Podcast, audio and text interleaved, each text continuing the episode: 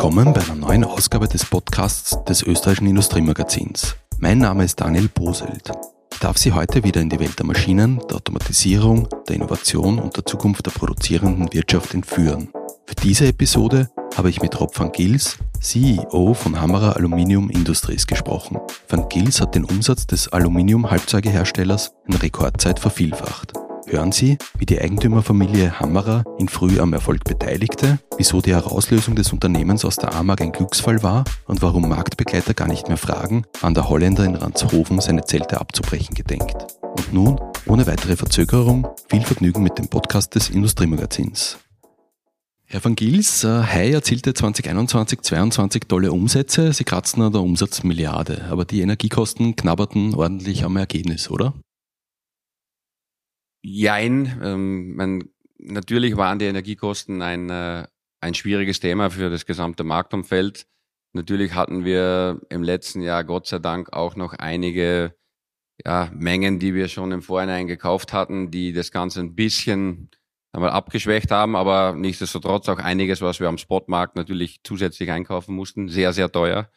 Aber ähm, wir haben das relativ konsequent, so wie wahrscheinlich auch die meisten anderen, weil irgendwo kommt die Inflation ja her, ähm, haben das relativ konsequent in den Markt weitergegeben, weil es natürlich auch nicht anders geht. Und ähm, das Verständnis dafür war Gott sei Dank bei ähm, fast allen Kunden da. Dadurch haben wir den Schaden begrenzen können. Aber natürlich, ohne diesen Energiekostensprung wäre das Ergebnis sicherlich noch besser ausgefallen. In der Gesamtbranche sprach die Aluminium-Halbzeugeproduktion 2022 um 11 Prozent ein. Halb so schlimm, weil 2023 ein Aufholjahr wird? Halb so schlimm, weil wahrscheinlich trotzdem, wenn man sich die Zeit anschaut nach Covid, der Erholungseffekt sehr, sehr groß war, deutlich schneller, als wir das erwartet hatten, so dass, wenn wir jetzt einmal die letzten fünf Jahre betrachten, wir uns trotzdem dann wieder auf dem Niveau bewegt haben, wo wir wahrscheinlich vor drei Jahren alle gesagt hätten, dass wir ewig dauern, bis wir da wieder hinkommen. Ähm, wir 23 das alles wieder gut machen. Ich glaube, das ist viel zu früh, da ein Urteil zu fällen. Man, vor ein paar Monaten waren ja noch alle in der Situation, dass es geheißen hat, wird es eine Katastrophe oder eine Komplettkatastrophe. Äh, habe nie zu denen gehört, die, da, äh, die davon überzeugt waren. Ich habe immer gesagt, es wird ein anspruchsvolles Jahr. Mittlerweile häufen sich auch wieder die Stimmen, die optimistischer sind und sagen, es wird keine Vollkatastrophe und vielleicht auch nicht mal eine Katastrophe. Ich glaube persönlich, dass es ein vernünftiges Jahr wird. Es wird sicherlich nicht besser werden wie das letzte Jahr, aber es wird so sein, dass wir uns vernünftig auf die Zukunft ausrichten können. Und das muss man als Unternehmen ja auch. Einzelne Jahre, Krisen, die waren immer da. Die dürfen einen nicht vom Weg abbringen und, und schon gar nicht irgendwie in die Strategie eingreifen. Ja. Äh, festzuhalten ist auch, dass Hai äh, kerngesund ist. Jetzt könnte man mutmaßen, dass es sich ausgezahlt hat, dass Jürgen Hammerer sich um den Verbleib des Strangpresswerks in Familienhand sehr bemüht hat, oder? Ja, das kann man heute so äh, zusammenfassen. Natürlich, der Weg dorthin war durchaus ein steiniger, weil wir gleich nach der Abspaltung schon auch durch eine Phase durchgegangen sind, wo speziell der Extrusionsmarkt stark gebeutelt worden ist. Man nur ein paar Stichworte, man, wir hatten ja dann äh, Lehman Brothers, ne, was insgesamt für alle ja schon sehr anspruchsvoll war und on top ist es dann eigentlich einmal unmittelbar im Anschluss daran ja dazu gekommen, dass die europäische Solarindustrie, äh, wie dann die Förderungen massiv zurückgefahren worden sind. Heute wissen wir übrigens natürlich, dass es ein absoluter Fehler war, weil damals war Europa im Prinzip Technologieführer in dem Bereich. Äh, durch diesen Fehler damals sind wir heute abhängig von, von den Chinesen, um es auf den Punkt zu bringen. Ähm, aber was damals für uns sehr weh getan hat, ist, das war natürlich einer der größten Märkte für Strangpressprofile. Und der ist von einem Tag auf dem anderen quasi weggebrochen. Und dann gab es zwei, drei sehr, sehr harte Jahre. Und das war eigentlich auch genau die Zeit, wo ich damals dann als CEO übernommen habe und im Wesentlichen aufgrund dieser, dieses Ereignisses dann äh, die Strategie komplett umgekrempelt habe. Und äh, das, was wir heute sehen, ist das Ergebnis von wichtigen Entscheidungen, die wir damals konsequent getroffen haben und, äh, und umgesetzt haben. Äh, Klaus Hammerer hat damals um ein Haar den Verkauf an Constantia platzen lassen. Ähm, zumindest ist das heute so nachzulesen. Ähm, er hätte nun seine Meinung geändert und würde die AMAG fünf Jahre weiterführen, hat er damals äh, verlautbart. Äh, Hanno Bestlein war vermutlich nicht äh, sehr amused. ähm, angeblich soll es sich um den Preis gespießt haben. Ja, man, ich bin damals nicht am Verhandlungstisch dabei gesessen, aber natürlich ähm, gab es danach ähm, immer wieder äh, Austausch mit der Familie Hammerer auch zu dem Thema. Aber ich glaube, und das hat sich ja auch bestätigt, ja, es war ein, ein sehr, sehr gutes Investment.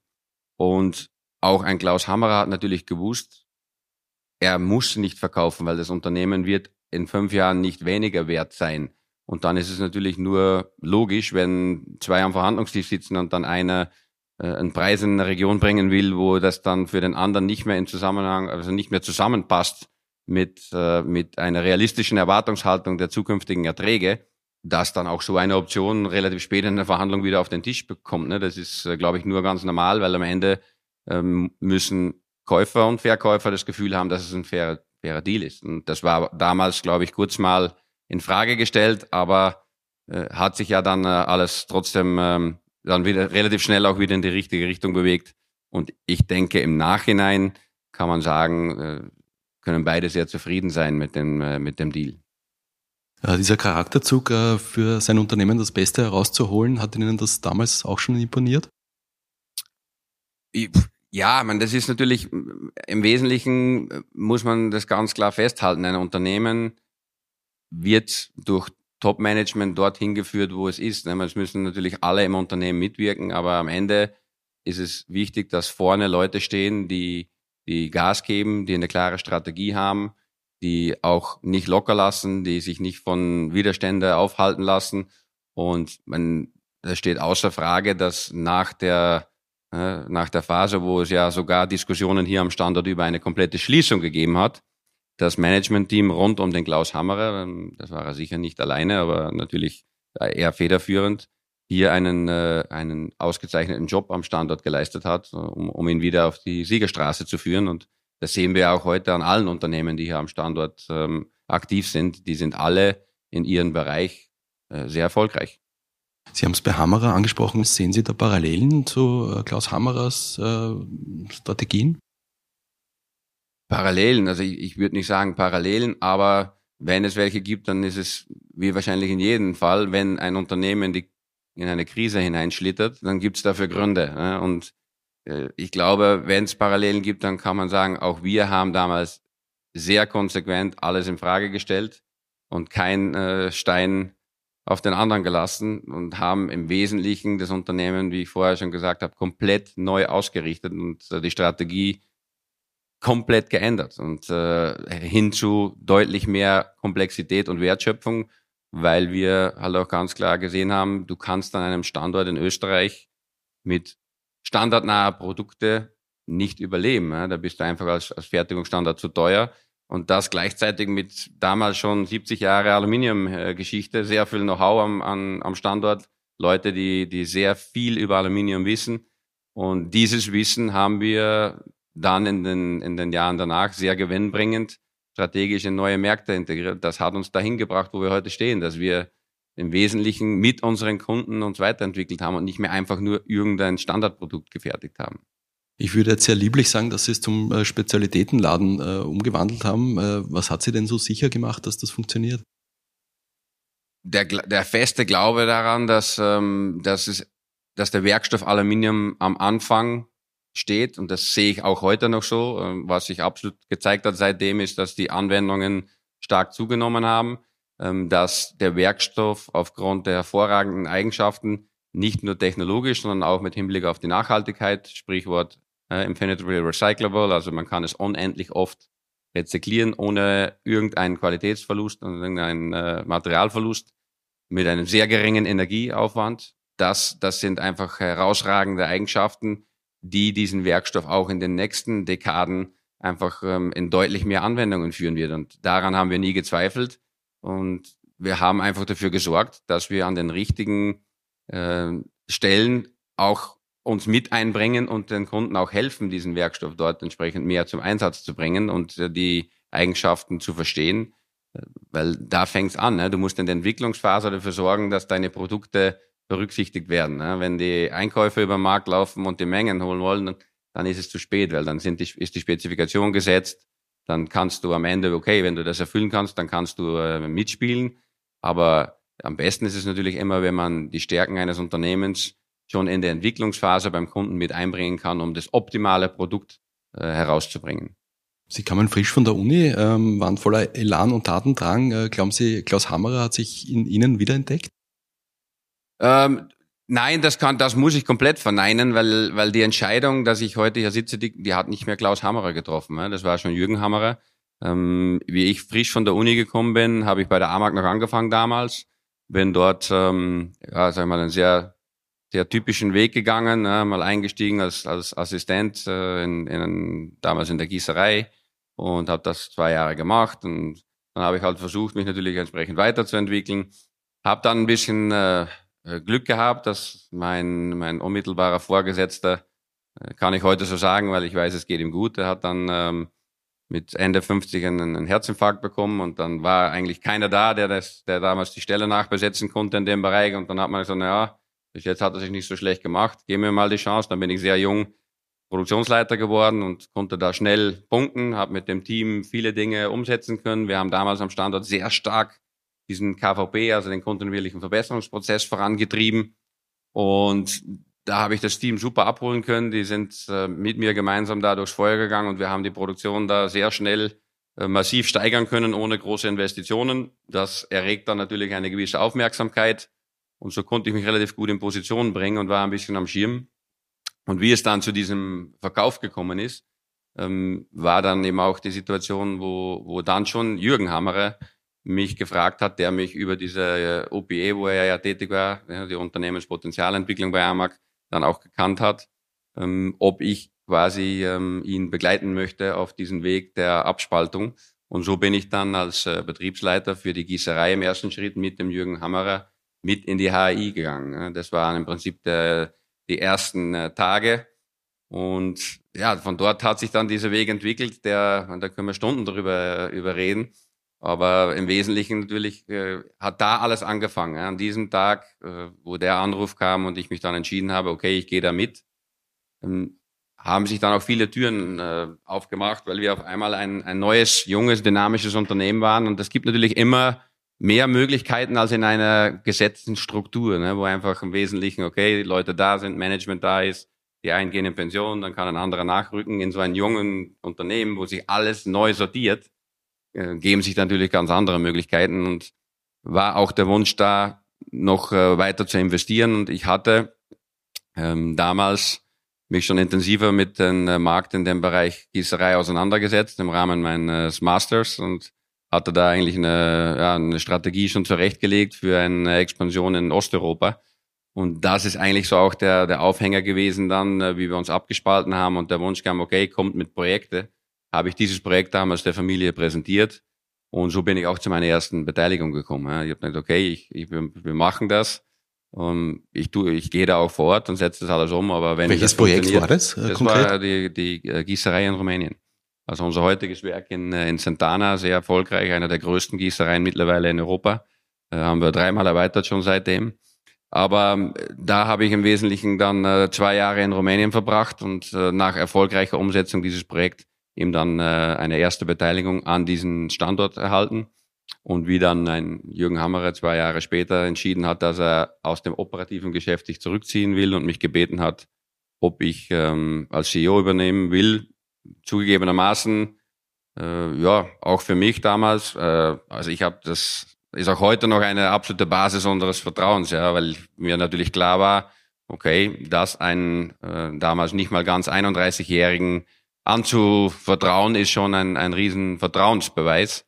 Und auch heute ist das wirklich noch die Basis dieser vertrauensvollen Zusammenarbeit, die ich mit, äh, mit Jürgen und Simone Hammerer habe. Klaus Hammerer war am Anfang als Aufsichtsratsvorsitzender noch kurz dabei, aber in der Geschichte der HAI spielt Klaus Hammerer, so ehrlich muss man sein, das wäre unfair Jürgen gegenüber, ähm, keine größere Rolle mehr. Wie wurde das intern kommuniziert oder was, was waren die Beweggründe für den äh, Rückzug aus dem operativen Geschäft Jürgen Hammerers? Also wie wurde das intern kommuniziert? Ich glaube, das kann man so zusammenfassen, dass äh, Jürgen Hammerer ähm, einfach für sich, ja, es gab einige andere Themen auch in seinem Leben, um die er sich zu kümmern hatte, äh, auch gesehen hat, okay, ich habe da mit dem Van Gils einen, der sehr jung, dynamisch ist, der, der alles, was er bisher gemacht hat, erfolgreich umgesetzt hat, die Projekte gut gemeistert hat. Und ähm, ich habe auch einige andere Themen, um die ich mich zu kümmern habe und möchte. Und das hat ihm offensichtlich dazu bewegt, zu sagen, komm, ich lasse ihn das machen und ich, äh, ich setze mich in den Aufsichtsrat. Dann ist er natürlich, er ist ja auch heute noch in allen wichtigen Entscheidungen involviert. Die stimme ich natürlich sehr wohl mit ihm ab. Aber das Ruder hatte dann wirklich auch, weil das war eigentlich für mich persönlich ein ersten Schritt meine größte, meine Angst ist ein großes Wort, ne, wenn man so jung die Chance kriegt, aber das waren meine Bedenken, waren halt, okay, tut er das wirklich oder kommt man dann in so eine Phase, dass man halt am Ruder sitzt, aber greift immer wieder einer rein. Aber das muss ich ganz klar sagen, das hat er von Tag ein, eins an gemacht, ne, wie, das, wie wir diese Entscheidung getroffen haben und er dann auch verkündet hat, dass er in den Aufsichtsrat geht und aus dem operativen äh, Management raus, hat er ab den Tag nicht ein einziges Mal ähm, auch operativ noch eingegriffen, ja, sondern nur bei den strategischen Projekten im Rahmen der Aufsichtsratssitzungen natürlich, wo ich die äh, entsprechend präsentiere und, und sie natürlich alle abholen, wenn es um großen Investitionen geht. Dazu gibt es den Aufsichtsrat ja auch. Alles andere wäre ja auch fahrlässig. Ähm, ist das wirklich so gelebt. Internet spuckt auch nicht wahnsinnig viel zu Jürgen Hammerer aus als äh, das eine oder andere Bild ähm, Pferdezucht womöglich äh, so Nein, in die Richtung ist, oder ist, Pferdesport. Ist, ich meine, das ist, er hat er hat auch da Aktivitäten, aber er hat ein sehr breites äh, Spektrum an in, in Interesse und auch ähm, ist, ist viel unterwegs. Ähm, er hat ja auch bewusst den Weg gewählt, dass er sich aus der Öffentlichkeit äh, raushält und das müssen wir dann auch so akzeptieren. Mhm. Was können Sie mir über ihn erzählen, über seine Persönlichkeitsstruktur, über, über Interessen? Dass er, dass er ein, äh, ein absolut vertrauenswürdiger Mensch ist, mit dem ich ähm, bis jetzt immer sehr verlässlich zusammenarbeiten habe können. Wenn ich mit ihm was vereinbare, dann, äh, dann hält es auch so. Und ähm, dass er im Wesentlichen auch heute noch zu 100 Prozent zum Unternehmen committed ist, aber halt nicht mehr in der aktiven Managementrolle sondern halt als Gesellschafter im Hintergrund. Ähm, aber allein die Tatsache, dass wir seit, seitdem er raus ist, auch Rekordsummen investieren, äh, unterstreicht das ja, weil er könnte ja auch sagen, nein, will ich nicht, ja, schütten wir mehr aus, dass ich mehr Geld auf mein Konto bekomme. Aber wir haben eine sehr, ähm, sage ich mal, zurückhaltende Ausschüttungspolitik und äh, investieren eigentlich den Großteil von dem, was wir erwirtschaften, den absolut überwiegenden Großteil wieder in unser Unternehmen, um es entsprechend weiterzuentwickeln, so wie es uns in den letzten Jahren ja auch hervorragend gelungen ist. Und äh, das sehen wir auch für die nächsten Jahre übrigens absolut so vor uns. Gibt es in der Familie Hammerer Nachwuchs, äh, der irgendwann ins operative Geschäft einziehen könnte das und Ihnen dann sozusagen zur Konkurrenz erwachsen äh, könnte? Ähm, davon ist nicht auszugehen. Man, die sind, ähm, es gibt Nachwuchs, aber die gehen halt auch ihr, ihre Wege. Ähm, bis jetzt ist das, äh, ist das nicht zu erwarten und ist auch nicht geplant. Wobei, wenn wenn solche Themen anstehen, dann äh, ist das was, was man sich dann äh, ansehen muss. Aus heutiger Sicht ist nicht davon auszugehen. Sie haben die Solarindustrie angesprochen. Ähm, hat der Einbruch dieser Industrie, also diese veritable Krise, ähm, Hammerer erst zum Top-Unternehmen gemacht?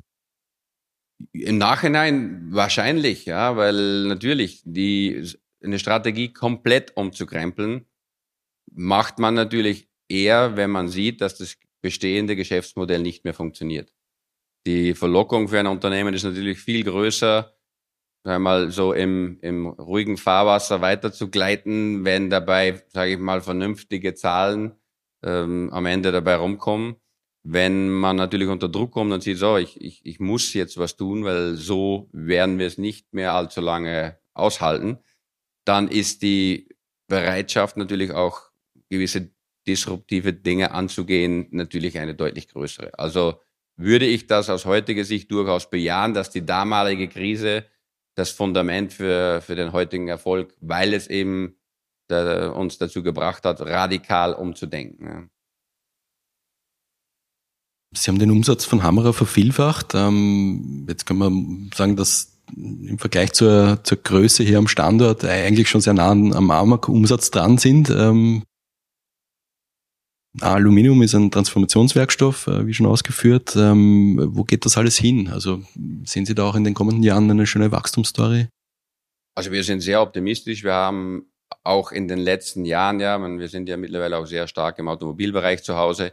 Da hast du ja immer ein bisschen das Thema, dass du die Aufträge, die du heute buchst, davon profitierst du drei Jahre später. Du hast eine riesen Vorlaufzeit Und wir haben in den letzten Jahren immer, also Jahr für Jahr Rekordauftragseingänge gehabt.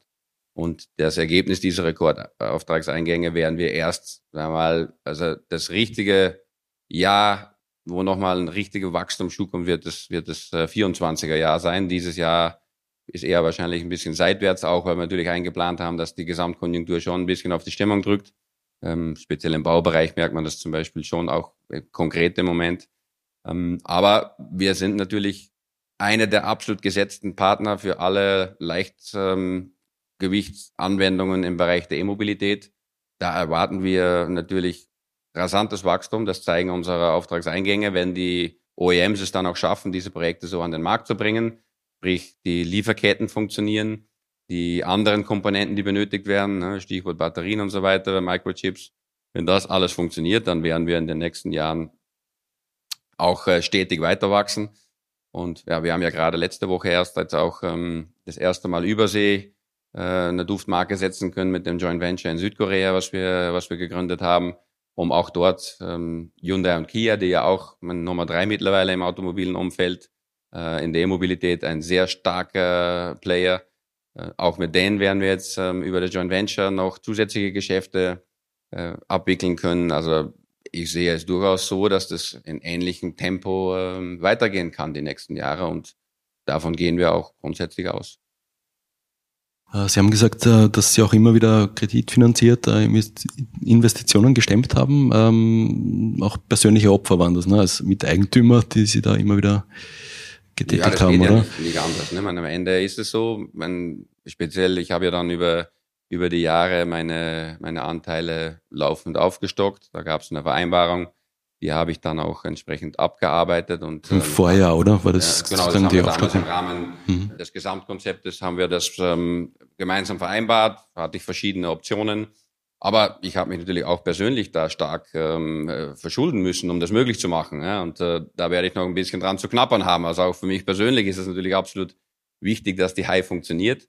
Äh, stärkt natürlich aber auch wieder diese Zusammenarbeit auf Gesellschafterebene, weil natürlich die Familie Hammerer weiß, okay, man, der wird sich schon gut überlegen, was er macht, weil wenn es nicht funktioniert, man das größere Problem habe am Ende sogar ich, ne, weil ähm, ich sitze auf einem riesen Schuldenwerk, das Problem hat die Familie Hammerer ja nicht mehr.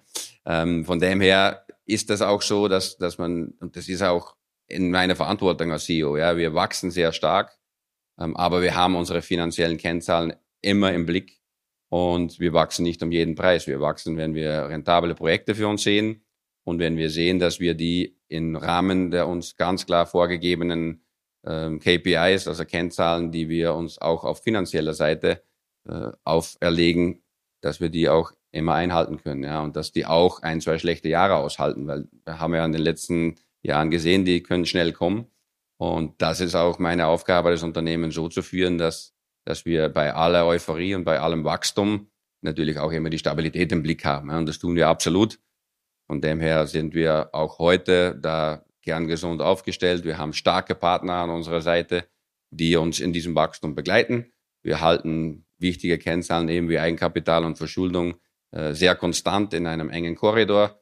Und ähm, eben durch das, dass wir relativ wenig ausschütten, gibt es dann natürlich mit diesem Multiplikator, wenn man diese Zahlen konstant halten will, können wir natürlich trotzdem jedes Jahr ähm, da ein ordentliches Investitionspaket umsetzen, um unser Wachstum voranzutreiben. Und das werden wir tun, solange wir da die, die Chancen sehen. Wollte ich gerade fragen, äh, wie schwer ist es denn, die richtigen Projekte äh, ausfindig zu machen, also die, die richtigen Zugreife zu tätigen? 2019 ähm, war, glaube ich, wieder so ein Zeitpunkt, Hydro in Rumänien, ähm, da hat man die Strangpresskapazität auf 100.000 Tonnen raufschrauben können.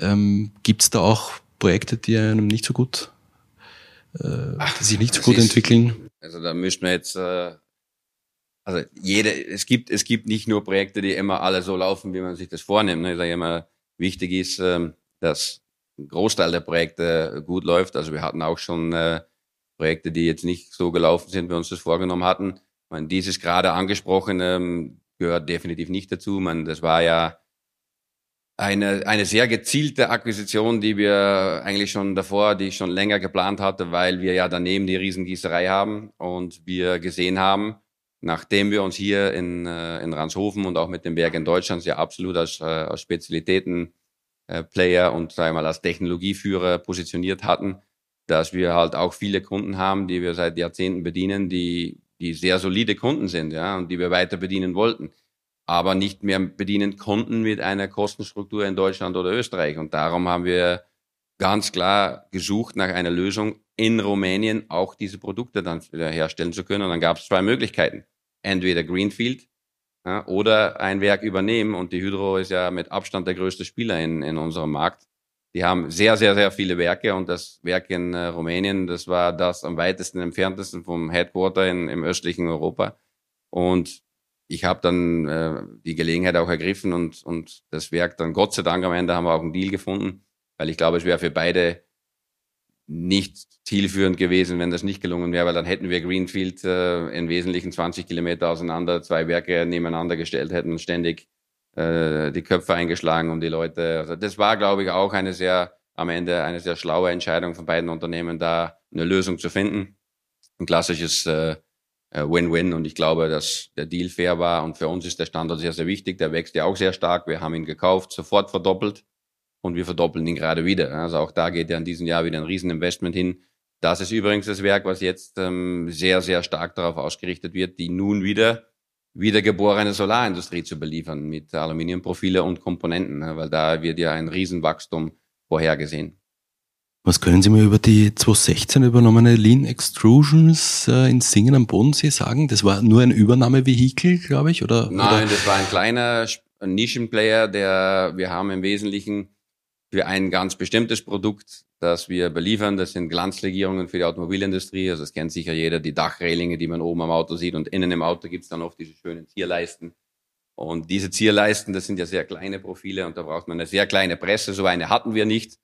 Und äh, wir wollten das, den Markt aber auch mit bedienen. Und dann hat sich das angeboten, nachdem dieses Presswerk dort ähm, schon versucht hat, da anzufangen, aber nicht ausreichend Know-how hatte, haben wir gesagt, komm, mit unserem Know-how können wir das sicher dorthin führen. Dann haben wir zuerst ein Joint Venture gehabt und dann eben einen zweiten Schritt zu dem vorherigen Eigentümer, zu dem wir heute noch gut Kontakt haben ähm, und, und heute noch einer unserer größten Kunden ist, äh, gesagt, komm, lass uns das Thema, wir spezialisieren uns drauf und wir haben dann auch entschieden, weil es ist immer schwierig, so ein ganz kleines Werk standalone zu führen. Mit der Übernahme von Rumänien haben wir ja dieses Werk geschlossen und haben die Anlagen nach Rumänien verlagert und das wird heute in Rumänien äh, im Prinzip äh, betrieben. Aktuell wird auch wieder investiert in Ranshofen und äh, in Rumänien, also neue Strangpresslinien. Ähm, zu den Lohnkosten, da hatten Sie mal äh, gesagt ähm, in einem Interview Kostenführerschaft, äh, viel Vergnügen. Ähm, jetzt bekommt dieser Ausspruch äh, in Zeiten wie diesen aber wahrscheinlich eine neue Bedeutung, oder? Ähm, ja klar, aber das unterstreicht ja nur, dass es sehr, sehr wichtig war, dass wir an den lohnintensiven Standorten absolut Richtung Technologieführerschaft gegangen sind. Heute viele Kunden haben, die eben technologisch anspruchsvolle Produkte benötigen, wo sie auch nicht mal so eben woanders hingehen können. Und dann kann man eben auch an einen Tisch setzen und in solchen Zeiten Kosten weitergeben. Das kannst du natürlich nicht, wenn der Kunde sagt, Junge, wenn du das nicht lieferst, dann kaufe ich halt morgen bei A, B oder C. Und solche Kunden haben wir in Ranshofen und in Soest, also an den teuren Standorten im Strangpressen, nicht mehr. Und in Rumänien gibt's noch preissensible Kunden, aber klar, innerhalb der EU sind wir da natürlich in, ein, in einer Position, dass wir auf jeden Fall mithalten können ja, und, und die Preise, die andere machen können, dann, wenn der Markt mal unter Druck kommt, auch mitgehen können, weil wir dort natürlich eine ganz andere Kostenstruktur haben, als es hier der Fall wäre. Also ganz bewusst auch strategisch deshalb in die Richtung getrieben und das bekräftigt uns auch äh, absolut auf diesem Weg. Deshalb auch dort eben das zeigt ja an beiden einmal das Konzept in Rumänien mit der Kostenführerschaft für diese Low-End-Produkte, wie wir sie nennen, auch wenn das eigentlich abwertend ist, weil sie sind auch nicht so Low-End, aber sie sind halt nicht so technologisch anspruchsvoll. Und auf der anderen Seite eben in den, in den äh, Werken, wo die Lohnkosten hoch sind, absolute Produkte, die, äh, wo wir wissen, okay, da gibt's nicht allzu viele, die das können. Und mit beiden Konzepten ist man dann auch erfolgreich, weil jedes Werk für sich ähm, hervorragend funktioniert. Nach welchen Gesichtspunkten formen Sie Ihr Team? Also was muss ich mitbringen, wenn ich bei Hai arbeiten will? Also das erste und allerwichtigste ist mal, dass, äh, dass jemand, der für Hai arbeiten will, ein sehr hohes Maß an Eigenverantwortung mitnimmt. Wir sind ein, ein sehr dynamisches Team. Wir sind allgemein ein sehr dynamisches Unternehmen, sonst hätten wir ja so ein Wachstum nicht hinlegen können. Und man kann sich ja vorstellen, dass, dass das nicht geht, wenn, äh, wenn man Leute um sich herum hat, die keine Entscheidungen treffen, die wegen, wegen jeder Entscheidung äh, zu mir kommen würden. Also wir, wir stecken gemeinsam als Management-Team eine, eine Strategie ab, da haben wir ein jährliches Strategie-Meeting und daraus ergeben sich äh, Aufgabenpakete und die werden dann von den jeweiligen Bereichsleitern, Geschäftsführern äh, abgearbeitet. Ja. Und dann gibt's Reviews und wenn die Fragen haben oder wenn die mit mir was abstimmen wollen, dann kommen die, aber ansonsten erwarte ich, die, dass die das eigenständig machen. Also das ist sicherlich eine der Dinge, ganz wichtig ist, ein hohes Maß an Eigen, Eigenverantwortung. Gibt es da einen Code of Contact, den ich sogar vielleicht unterzeichnen muss, wenn ich äh, bei High starte? Äh, also so eine Art Regelbuch oder?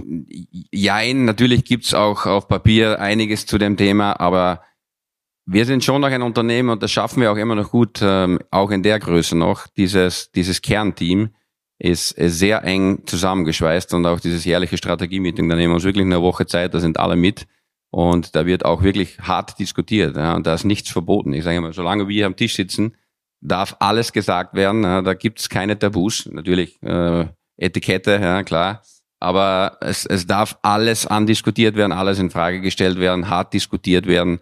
Aber wenn wir am Ende damit durch sind und dann als Team entschieden haben, wir gehen einen Weg, dann erwarte ich auch, und das funktioniert auch hervorragend, dann müssen auch alle, auch jene, die vielleicht kritisch dem gegenübergestanden sind, äh, voll an einen Strang ziehen und mitziehen. Ja. Und das, das zeichnet uns sicher aus, also die, dieses, diesen Team Spirit und diese, auch diese Bereitschaft, wirklich die extra Meile zu gehen, das ist absolut gegeben. Also wir sind schon, ähm, also was das angeht, sind wir sicher auch bei uns in der Branche sehr, sehr speziell. Das nehmen auch viele anderen wahr. Wir gehen schon mit, mit, mit einem extremen Tempo voran und haben einfach auch alle Leute im Team diese, diese Motivation und auch diese Entscheidungs, Freudigkeit, selber Dinge voranzutreiben und, und zum Erfolg zu führen und, und haben eben auch die Freiheit, das zu tun. Und wenn Fehler passieren, okay, wenn, wenn das passiert in so einer Dynamik, wichtig ist immer nur, dass der gleiche Fehler nicht zweimal passiert. Ne? Man sollte aus Fehler lernen, aber wenn man glaubt, dass man ohne Fehler ein Unternehmen voranbringen kann, dann ist man sicherlich auf dem Holzweg. Das wird nicht funktionieren. Dazu haben Sie auch Ihren COO, der den KVB vorangetrieben hat, äh, der Markus Schober ähm, auch schon seit 2010 im Unternehmen, habe ja. ich gelesen. Und dann gibt's die Holland-Achse, ähm, wenn ich das so formulieren darf, also Technikchef von High Extrusion. Ähm, das ist vermutlich Ihr Werk, äh, diese, diese Leute ins Unternehmen zu ziehen, oder? Äh, jein, natürlich bin ich aufgrund meiner, meiner Tätigkeiten, die ich äh, habe bei, äh, bei sämtlichen Verbänden, die ja relevant sind für uns, das mache ich ja auch, nicht nur äh, zur Spaß und Freude, sondern natürlich ist es sehr wichtig, dass A, Rahmenbedingungen stimmen.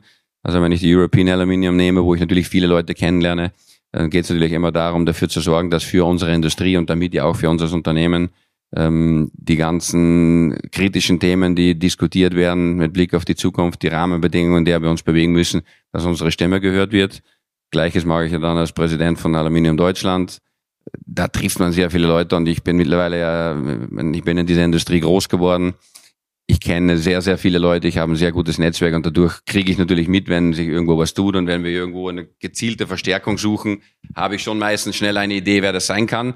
Ähm, dass da jetzt zufällig am Ende auch wieder ein paar Holländer dazugekommen sind, das ist, äh, ist eher Zufall. Also die Entscheidungskriterien war, war, war die Qualifikationen nicht in die Nationalität, weil wir haben, man, der eine ist ja sehr kurz an Bord. Ne?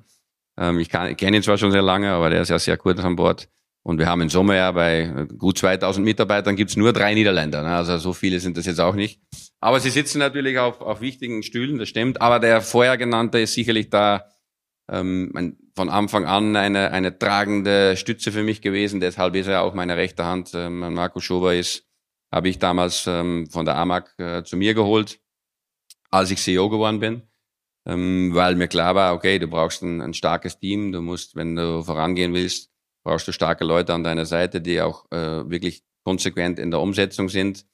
Und da haben wir auch eine sehr gute Rollenverteilung. Also ich bin immer so der, der am Markt draußen, der mit den strategischen Themen, Business Development, die Visionen äh, am Start ist und dann, wenn es in die Umsetzung kommt, dann äh, ist er derjenige, der dann sicherstellt, dass das auch so umgesetzt wird, die Investitionen zum Laufen kommen ähm, die Kunden zufrieden sind. Also da, da sind wir ja ein, ein großes Stück des Weges äh, jetzt gemeinsam gegangen in diesen strategischen Weg.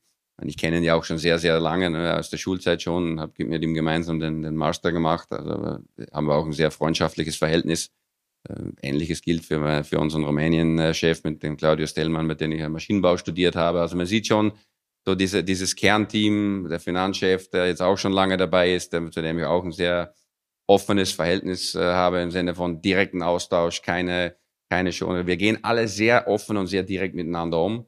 Und dadurch gibt es wenig Überraschungen, ja, weil wenn irgendwas im Argen liegt, dann kommt sofort auf den Tisch. Und das ist, glaube ich, einer der wichtigsten äh, Themen, die wir wahrscheinlich besser machen wie andere, dass da eigentlich nie irgendwelche Stimmungen entstehen können, weil das in keinem erstickt wird, ne? bevor dann irgendwie sich Lager bilden können und der glaubt, ah, also das, das gibt's bei uns nicht. Ne? Entweder bist du dabei oder bist du nicht dabei. Und dabei heißt alle zusammen. Wir, wenn, wenn jemand da versucht, irgendwo eine Stimmung zu machen, das würde bei uns nicht funktionieren, weil wir einfach alle im Top-Management davon überzeugt sind, dass dieser, dieses Miteinander ja, und diesen Schulterschluss bei den wichtigen Themen, das Unternehmen voranzubringen und dass nur das entscheidend ist und für alles andere kein Platz ist, das leben wir absolut als Top-Management und dadurch geht's ja, hoffentlich auch natürlich unten verlierst du dann irgendwann als CEO den Überblick, aber wir versuchen das wirklich auch bis in die in die in die äh, in die Produktion runter so zu leben ja, und das so einzufordern. Und das, glaube ich, macht uns auch aus.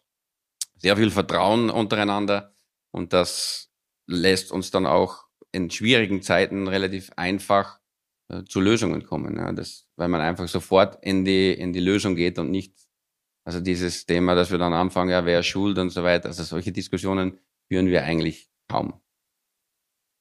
Ähm, würde mich natürlich interessieren, haben Sie über 2030 hinaus äh, einen, einen Plan, was äh, die, die Mitbeteiligung am Unternehmen äh, betrifft? Ähm, denkt man schon so mittel- und, und langfristig? Äh, ja, natürlich machen wir immer als Unternehmen äh, mittel- und langfristpläne, auch unter den Gesellschaftern tun wir das. Man in diesem Zeithorizont kann man definitiv sagen, es ist alles noch in einem Rahmen, wo, wo ich jetzt nicht erwarten würde, dass sich allzu viel ändern wird. Aber natürlich kann man das niemals ausschließen, dass irgendwann ähm, da noch Schritte kommen. Aber für die nächsten Jahre sind wir, ich meine, ich habe ja gerade erst die, die Beteiligung, die ich jetzt aufgestockt habe, auf 25.1 umgesetzt. Das war auch das, was alles vereinbart war. Das heißt, aus heutiger Sicht bis für die nächsten Jahre sollte das eigentlich so bleiben, wie es ist, dass die, die, die zwei, ähm, also Jürgen und Simone Hammerer, 74,9 halten, halte ich 25,1 und für die nächsten Jahre gibt es eigentlich wenig Grund, dass sich das groß verändern sollte. Wir sind gut aufgestellt, wir sehen sehr positive Jahre vor uns und haben eine klare Strategie. Und wenn ich es richtig, wenn ich es richtig verstanden habe, wird man sie auch operativ halten können, oder? ja, aber das ist auch, die Diskussion ist ja auch vom Tisch. Das gab, klar hat früher mal äh, auch und mittlerweile fragt mich vom Markt schon gar keiner mehr, weil sie eh wissen, dass ich nicht gehen werde. Also wir sind alle so committed zu diesem Projekt ja, und, und es, war, es war ja auch ein gemeinsamer Weg. Und wir sind schon durch so viel gemeinsam durch, dass, also das kann ich abkürzen. Ja. Egal was passiert, es wird immer in einer, egal ob in 10, 20, 30, das wird immer in einer sehr engen Abstimmung äh, und einer sehr vertrauensvollen Diskussion zwischen den beiden und mir passieren. Wir haben da wirklich einen sehr, sehr vertrauensvollen Umgang miteinander. Äh, und da treibt auch keiner was dazwischen, weil wir alle drei über die Jahre gelernt haben, dass dass es eigentlich eine sehr, ja, äh, sagen wir mal, einzigartige Konstellation ist, ja, die, die gar nicht so einfach herzustellen ist, ne? weil es gibt ja viele Unternehmen, das kriegt man ja auch mit, wo das ja zwischen den Gesellschaftern Sodom und Gomorra ist. Ja? Also das ist bei uns überhaupt nicht der Fall. Wir haben da wirklich ein sehr harmonisches Umfeld und ähm, können, können uns auf das Wesentliche konzentrieren. Und das ist ja das Schöne. Und dann profitieren alle davon. Ne? Wenn das Unternehmen sich positiv entwickelt, dann äh, profitieren alle Gesellschafter. Und ich weiß noch gut, wie ich damals angetreten bin und ich ja schon, habe ich vorher schon gesagt, überrascht war, dass ich da so viel Vertrauen in diesem jungen Alter bekommen werde, dass ich damals mal zu, zum Jürgen gesagt habe, du wirst sehen, wirst du nicht bereuen und wie ich die ersten Anteile bekommen habe, sage ich, da, du wirst dann irgendwann zwar ein paar Anteile weniger haben, aber ich werde dafür sorgen, dass die, die dir verbleiben, deutlich mehr wert sind als die 100 Prozent, die du heute hast. Und ähm, ja, wenn man sich mit Zahlen ein bisschen auskennt, dann weiß man, dass ich dieses Versprechen mehr als eingelöst habe. Das heißt, Sie bauen sich nicht gerade ein zweites Leben in Holland auf? Nein, nein. Welche ähm, Bezüge oder welchen Bezug haben Sie noch zu, zu Ihrer Heimat, zu Ihrem Geburtsland? Ich habe, ich habe dort natürlich noch den, die meisten äh, Verwandten sitzen. Also meine Eltern sind ja auch hier in, in Österreich, ähm, im Moment äh, teil, teilweise in Spanien. Aber ansonsten habe ich geschäftlich ein paar Kontakte, die Verwandten, die ich dort habe, sehe ich nie in Holland, weil die kommen alle hier zu uns nach Österreich zum Urlaub machen und dann besuchen die uns. Also familiär, sage ich mal, hat sich das absolut auf ein Minimum reduziert. Äh, die Besuche nach Holland aus familiären Gründen, da muss schon irgendein runder Geburtstag sein von einem der ganz nahestehenden. Geschäftlich ist es für uns nicht der Riesenmarkt, gibt es ein paar Kontakte, ähm, aber ich würde sagen, nicht mehr so viele. Ne? Das habe ich ja vorher gesagt, wenn, wenn ich heute gefragt werden würde, wo ist meine Heimat, dann würde ich das definitiv mit Österreich beantworten. Und als Sie mit 13 nach Österreich kamen, war das nicht ein Kulturschock? Oh, absolut. Äh, also da, da könnte man ein anderes Buch drüber schreiben. Ich bin, ich wollte natürlich absolut nicht. Ne? Mit 13 Jahren kann man sich ja vorstellen, das ist ein schwieriges Alter. Ähm, hatte damals gerade meine erste Freundin, wenn man so sagen kann. Ich glaube, seit zwei Monaten, wie meine Eltern mir das mitgeteilt hatten, so jetzt gehen wir. Dann bin ich im ersten Schritt mal, wie sie, wie sie herziehen wollten, haben sie Wohnwagen äh, vollgepackt, alles, ne? dann so ein Umzugs-LKW dann wollten sie losfahren, haben sie mich nicht mehr gefunden, weil dann bin ich abgehauen und habe mich im Wald versteckt. so viel dazu. Also nein, natürlich wollte ich damals im ersten Schritt nicht, aber haben wir auch am Anfang kurz drüber gesprochen. Ich bin dann hergekommen, das waren einige sehr schwierige Wochen, habe immer leidenschaftlich Fußball gespielt und ähm, bin dann so eben zu dem äh, Verein, wo ich ja heute noch sehr aktiv bin, äh, gestoßen und der hat mich super aufgenommen und dann ging das auch relativ schnell, weil dann habe ich hier meine neuen Freunde kennengelernt und auch viele davon, mit denen ich heute noch in, im engen Kontakt stehe. Äh, und die haben mich hier super aufgenommen und dann habe ich mich auch schnell wohlgefühlt und dann ist man das in dem Alter auch schnell wieder vergessen. Gab da schon ein, zwei schwierigere Jahre, aber dann hat sich das eigentlich alles wieder gut eingependelt und ähm, ja, wie man heute, wie man heute sieht, hat es mich nicht aus der Bahn geworfen. Herr von Kiels, vielen Dank für das Gespräch. Danke. Danke. Das war der Podcast des österreichischen Industriemagazins, dem führenden Medium für die produzierende Industrie. Zu finden sind unsere Podcasts auf allen gängigen Plattformen. Wenn Ihnen gefallen hat, was Sie gehört haben, freuen wir uns über eine positive Bewertung und natürlich umso mehr, wenn Sie uns folgen. Produziert wird unser kleines, aber feines Medium von Daniele Hamburger, Rudolf Leudl, Daniel Poselt und meiner Wenigkeit Joy Reisinger. Bis bald!